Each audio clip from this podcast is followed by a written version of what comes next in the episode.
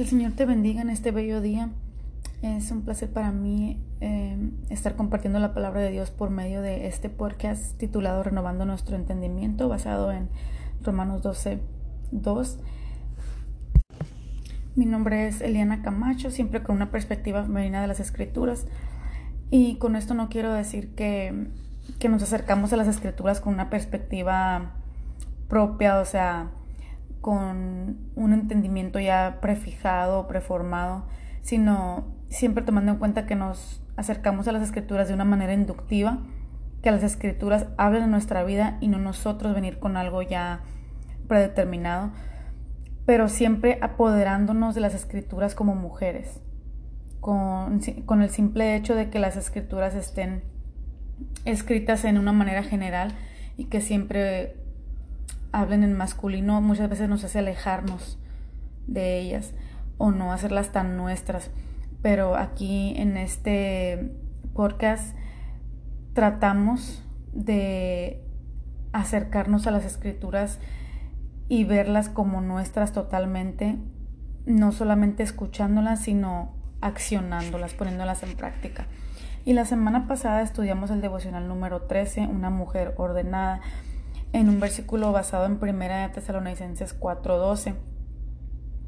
Y veíamos que no solamente es importante organizarnos en nuestro alrededor, es decir, en actividades o en cosas físicas, sino más bien o también organizando nuestras emociones, ¿verdad? Poniéndolas en orden.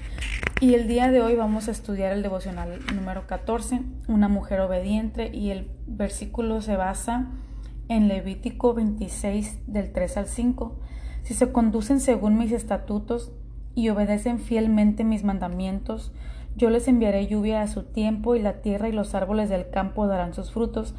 La trilla durará hasta la vendimia y la vendimia durará hasta la siembra. Comerán hasta saciarse y vivirán seguros en su tierra. Levíticos 26 del 3 al 5. Te invito a que tomes una actitud de oración y en donde estés si tienes la oportunidad de inclinar tu rostro. Padre del cielo, venimos delante de ti esta mañana con un corazón humillado, con un corazón dispuesto a escuchar tu voz y te pedimos que tu Espíritu Santo nos guíe a entender lo que tú quieres decirnos, no solamente oidoras olvidadizas, sino hacedoras completamente de tu palabra. Que cada una de las cosas que entendamos y que aprendamos, Señor, al escuchar tu voz, que nuestro cuerpo, nuestras emociones, nuestra mente y sobre todo nuestro corazón estén con la disposición y sobre todo con la determinación de accionar estas cosas, Señor, en nuestras vidas, en cada una de esas áreas, Señor.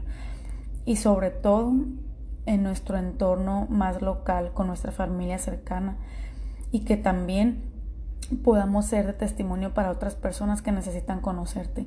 Nos ponemos pues en tus manos para que tú nos enseñes cómo ser esas mujeres obedientes que tú demandas de nosotros. En nombre de Cristo Jesús. Amén. ¿Qué es lo que la mayoría de nosotros anhela más que nada en esta vida? Queremos tener la certeza de que nada nos faltará y de que estaremos seguros. Queremos saber que alguien está mirando y ocupándose de nuestras necesidades.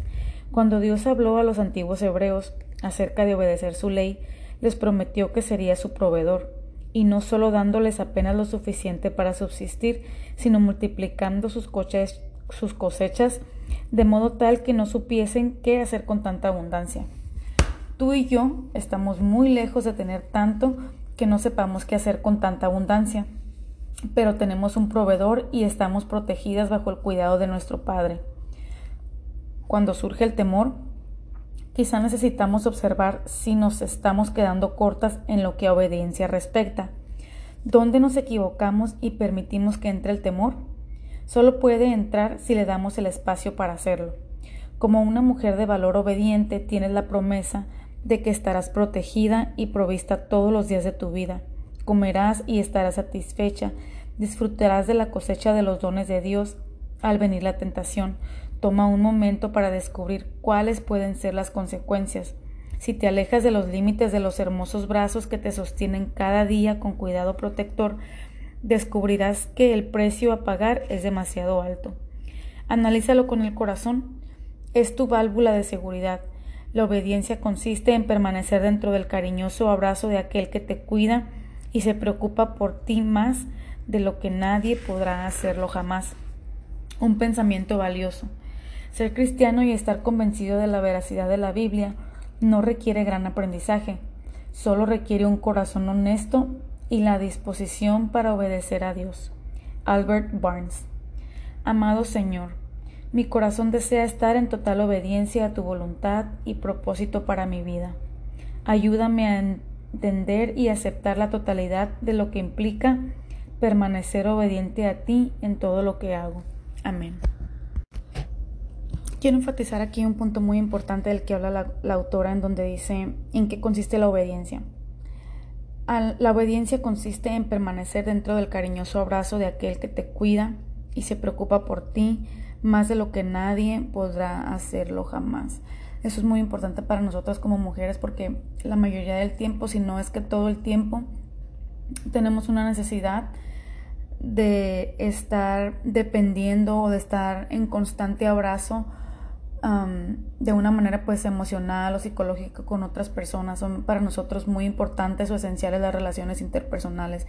Y esto no, no depende de algo que hayamos hecho o de algún pecado ah, en particular o algo en nuestra vida pasada. Esto viene desde Génesis con, con Eva en la creación.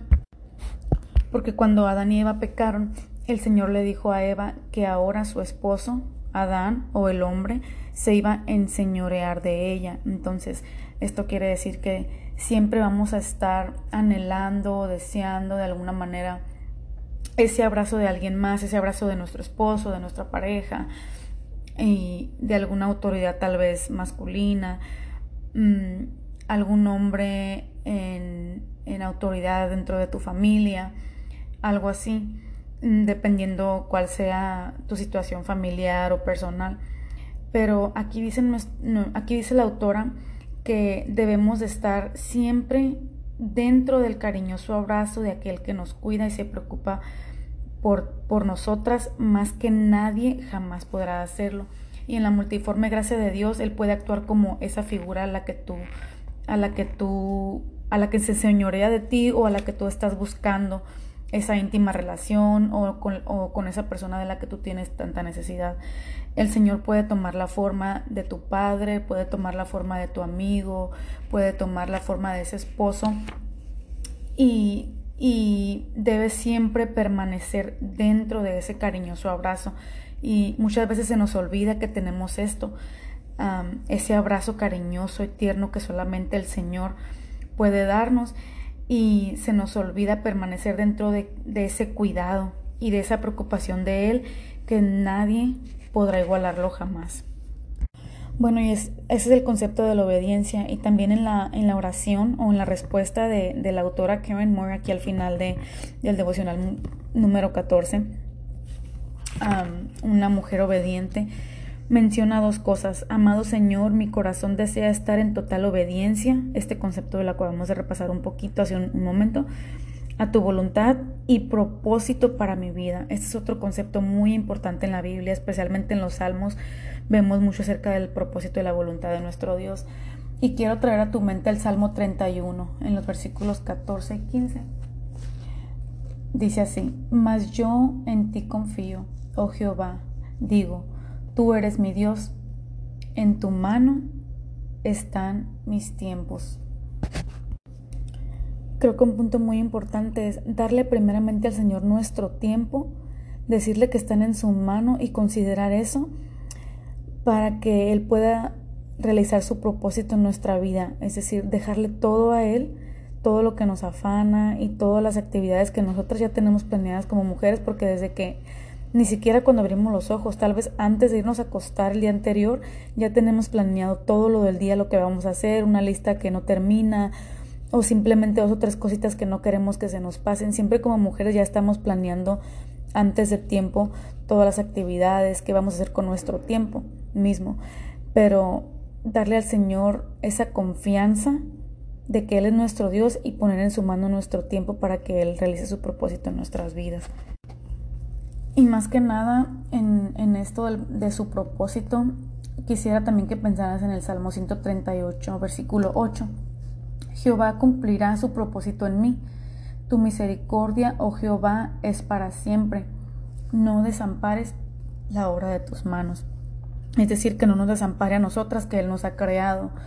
Y es una certeza. Esto es algo que se va a hacer. No, no cabe a duda, no cabe a argumento. Dice el salmista, Jehová cumplirá su propósito en mí. Es decir, que va a ser hecho. Y esto es muy importante considerarlo porque muchas veces nosotras dudamos simplemente por el hecho de, de no saber o no conocer directamente cuál es el propósito de Dios para nuestra vida en general, en toda nuestra vida o en su propósito en este tiempo presente, como, no, como lo desconocemos y no, nos hemos puesto a orar al Señor para descubrirlo. Dudamos de, este, de que este mismo propósito vaya a ser cumplido, vaya a ser realizado en nuestras vidas. Pero debemos de estar en constante oración pidiendo al, Señor esas cosas. Primeramente entregándole el tiempo. El tiempo porque nos creemos dueñas del tiempo, nos creemos que, que podemos manejarlo todo y no es así. Debemos de darle la soberanía, el control. En su soberanía Dios tiene el control de las cosas y debemos dejárselo a Él, pedirle que sea su Espíritu Santo quien nos esté guiando. Y, y en segundo, que nos revele su propósito porque es por certeza que lo va a cumplir, no es como ya lo mencioné, no es de que sí sí o que si no, que tal vez es sí por seguro, es certero. Entonces, Él lo va a hacer, hay que estarle pidiendo a Él eh, constantemente que nos lo revele y que nos ayude a entenderlo, como, como nosotros ejercerlo en nuestra vida. Otra vez voy a leer este versículo, Salmo 138, 8. Jehová cumplirá su propósito en mí tu misericordia, oh Jehová, es para siempre, no desampares la obra de tus manos. Y pues siguiendo con esto, ¿verdad? La misericordia del Señor es para siempre, es firme. Y aunque nosotras somos infieles, aunque nosotras tenemos tantas faltas día con día, o aunque no tenemos la completa mayordomía de nuestro tiempo, de nuestras finanzas, de nuestras vidas, ni aún de esas relaciones que tanto, pues como naturalmente nuestra biología, nuestra psicología necesitamos, Él aún tiene control de eso porque Él así nos formó y Él en, en, en su grande poder, en su misericordia, tuvo el plan de lo que pasó con Eva en aquel entonces, en el que Él dijo que, que su esposo, que un hombre se iba a enseñorear de ella, es decir, esos sentimientos ya los íbamos a traer con nosotras. No es, no es algo que el Señor no sepa ni desconocido para Él. Entonces, el Señor tiene conciencia de todas estas cosas y de ti como mujer, de tus sentimientos, de esa necesidad que tienes de tal vez de otra persona o de esas emociones que, que te sean suplidas por alguien más o que te sean satisfechas por alguien más. No te preocupes porque como dice aquí, el Señor tiene esa misericordia que es para siempre. Él tiene misericordia de ti y va a cumplir su propósito. Y eh, pues me gustaría, ojalá que pudieras estar meditando en este salmo, ¿verdad? En este, en este día, en esta semana que verdaderamente pienses en que estas cosas no son tentativas, es decir, no son, no son cambiantes, son certeras y van, a, y van a tomar lugar en tu vida. Jehová cumplirá su propósito en ti y su misericordia en tu vida es para siempre. Que tengas un bendecido tiempo.